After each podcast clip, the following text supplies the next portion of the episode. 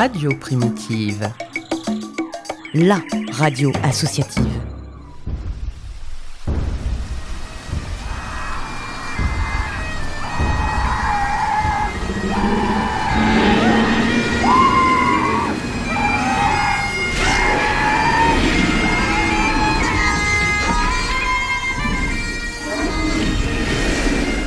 Jurassic Park, format court qui t'en dit long sur la préhistoire de tes artistes préférés. Dolly Bird est un groupe nantais, c'est du rock acoustique, sous l'impulsion d'Éric Legroux, de son frère Cyril et de la chanteuse Emmanuelle. À ce jour, le groupe a enregistré quatre morceaux. Il nous interprète euh, ce soir To Find. Tu as grandi dans les années 90 Tu as forcément entendu ça. Je m'appelle Charlie et je m'appelle Lulu. Non, je déconne.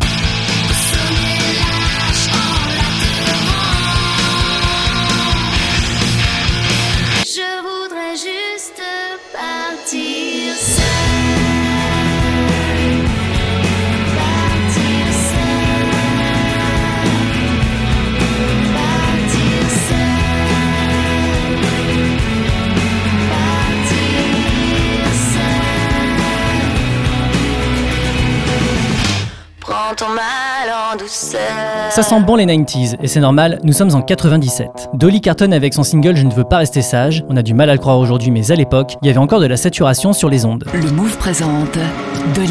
Fun Radio présente Dolly. Fun Radio présente Quand l'herbe nous dévore. Dolly. Quand l'herbe nous dévore, le nouvel extrait de Dolly. Pour beaucoup, Dolly. c'est le groupe d'un ou deux tubes. Et pourtant, même s'ils semblent tomber comme un cheveu d'ange dans notre bol de soupe à l'oignon, au moment de la sortie de leur premier album, qui n'est pas le premier, vous vous en doutez, sinon qu'est-ce qu'on foutrait là franchement, ils ont déjà bien roulé leur boss sous diverses identités qui ont un dénominateur commun, la magnétique Manu. Nantes, les années 70. Principal accusé, Emmanuel Monet. La fillette est connue pour passer son temps à chantonner et donner des concerts virtuels dans sa chambre. Je chante tout le temps, tout le temps, tout le temps. Principal indice, un miroir maculé de salive. Elle m'avait interdit l'accès à sa chambre parce que c'était le seul endroit où il y avait un miroir. Pièce à conviction numéro 1, un fameux 45 tours de Sylvie à Nashville.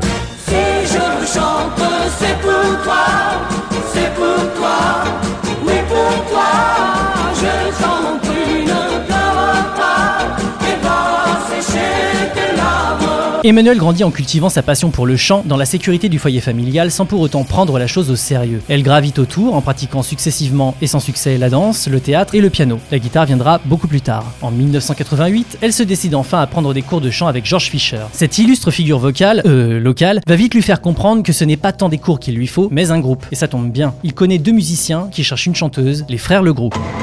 Nantes, 1983. Un homme reprend la mairie, Michel Chotti, dit sécateur maire. Son but Éliminer les subventions à la culture. Son principal ennemi, Rock Against Chotti, un événement organisé par la scène rock locale, place du Bon Pasteur. Parmi ses groupes, compartiment fumeur. Derrière les guitares, un homme, Éric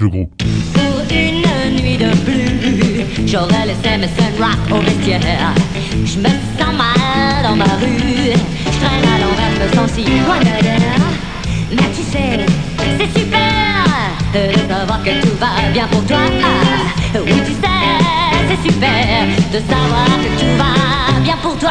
Après deux SP et un album et malgré un bon soutien de la presse locale, compartiment fumeur, split. Ça s'est terminé comme un groupe qui un peu s'essouffle. Même conclusion pour les Picasso, groupe de son frangin Cyril. Les Legroux souhaitent monter un projet commun et leur professeur de musique les rencarde donc avec Emmanuel Monet. C'est ainsi que se forme la première mouture en format trio acoustique de Dolly Bird. Le sachiez-vous? Les Dolly Bird étaient le petit surnom de néo-fan hystérique des Beatles dans les années 60. Le groupe s'ennuie rapidement. La famille s'agrandit et passe de 3 à 5 membres au bout de quelques mois. Le line-up se compose donc des frères Legroux, de Wilfried Hubert, lui aussi débauché de compartiment fumeur, de Thierry Lacroix, ex-Zoopsy, Et au chant Emmanuel de Beauté. What the fuck? Le groupe tournera sous cette formule pendant un peu moins d'un an, avec pour particularité un professionnalisme assez ouf. Ils composent et écrivent tous leurs morceaux en anglais sans passer par la case reprise. Ils enchaînent les cafés-concerts et assureront même la première partie d'Alain Bachung au Majestic. Leur compo, sorte de pop acoustique teinté de folk, séduit également les médias locaux qui les invitent une tripotée de fois à promouvoir leur musique.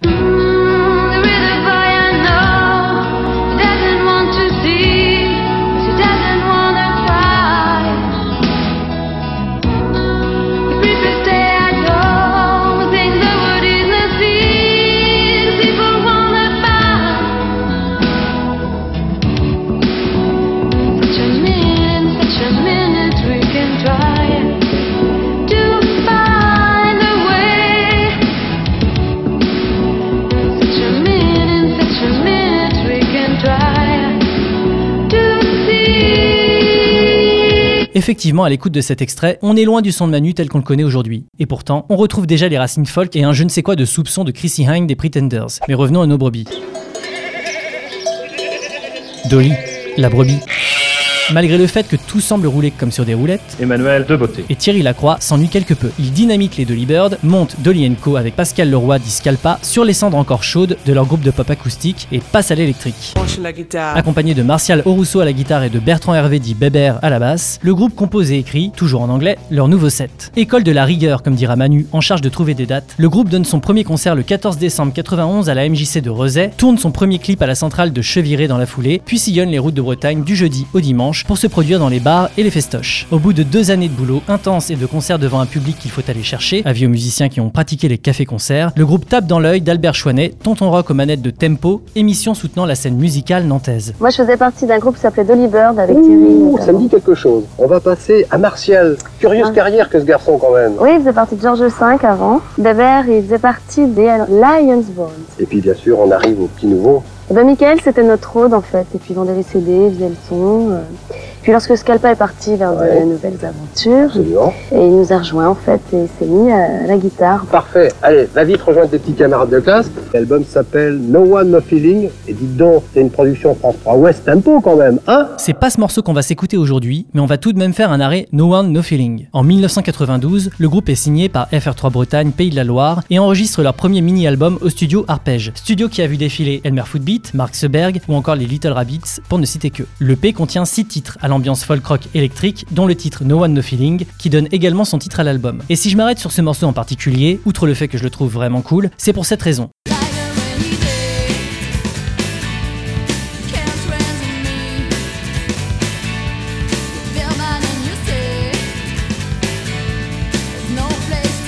Ça vous rappelle rien?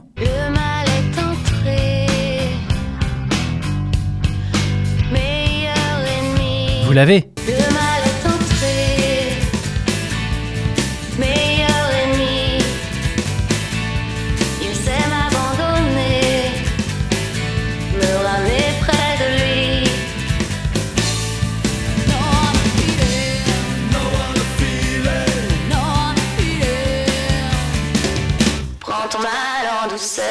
No One No Feeling est en quelque sorte l'ébauche Walker Texas Ranger de leur futur tube Je ne veux pas rester sage. Coïncidence?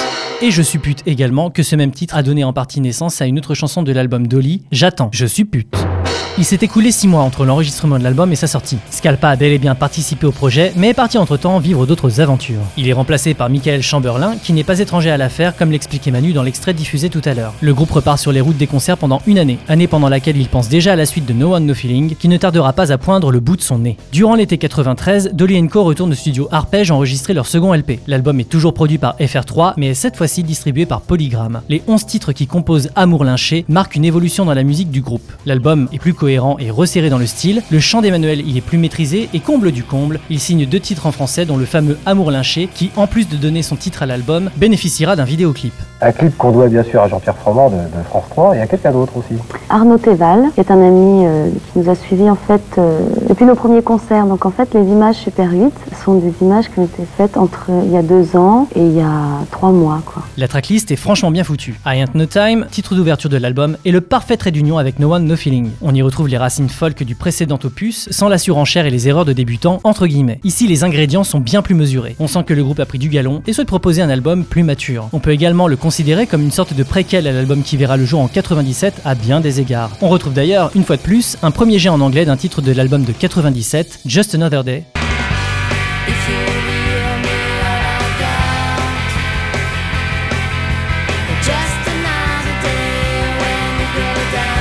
qui devient Si nous déposions les armes.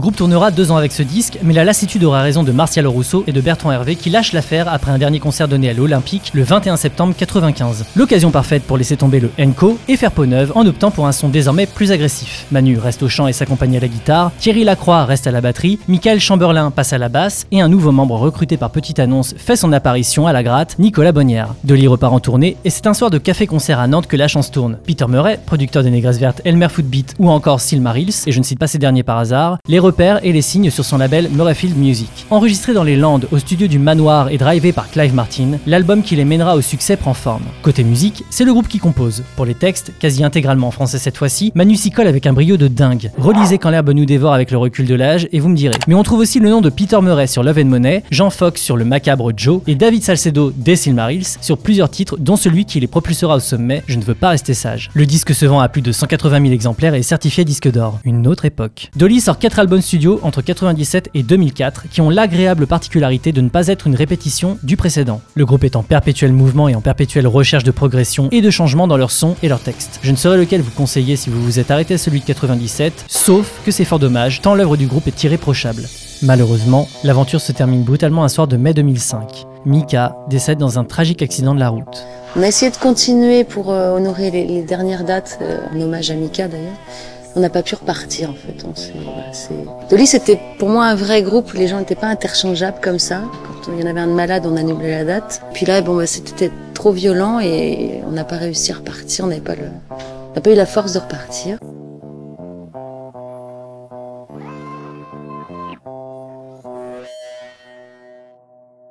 Manu a donné rendez-vous au public, mais il faudra attendre 4 ans pour enfin découvrir son premier opus solo, sobrement intitulé Rendez-vous. Un chef-d'œuvre du rock made in France, né d'un besoin cathartique de créer. Désormais émancipé et libéré des contraintes imposées par les maisons de disques, Manu s'autoproduit sur son label Tekini. Son sixième album solo, Poussière d'ange, BO du livre du photographe plasticien Raphaël Rinaldi, est sorti en janvier 2022. Afin d'illustrer cet épisode en musique, comme il est coutume, j'avais franchement l'embarras du choix. Habituellement, je commence par ça et c'est un peu ce qui me sert de fil rouge. Donc, si j'avais suivi la logique du format, j'aurais dû vous diffuser un titre de Dolly Bird dans son intégralité. Mais je ne voulais froisser personne et je n'avais pas l'aval des principaux concernés, même si habituellement je m'en tamponne un peu. Mais à vrai dire, j'espère secrètement que Manu entendra cet épisode. Au fil des interviews que j'ai lues et écoutées afin de fabriquer ce Jurassic Park, j'ai découvert une personnalité simple, singulière et généreuse, et une sensibilité à l'image de ses textes empreints de nostalgie et d'une forme de vérité qui, moi, me parle toujours beaucoup. Bref, mon choix de cœur se porte donc sur l'un des titres de l'album Amour lynché, I Guess My Heart. Bonne écoute another, like a reed. I guess my heart is like another,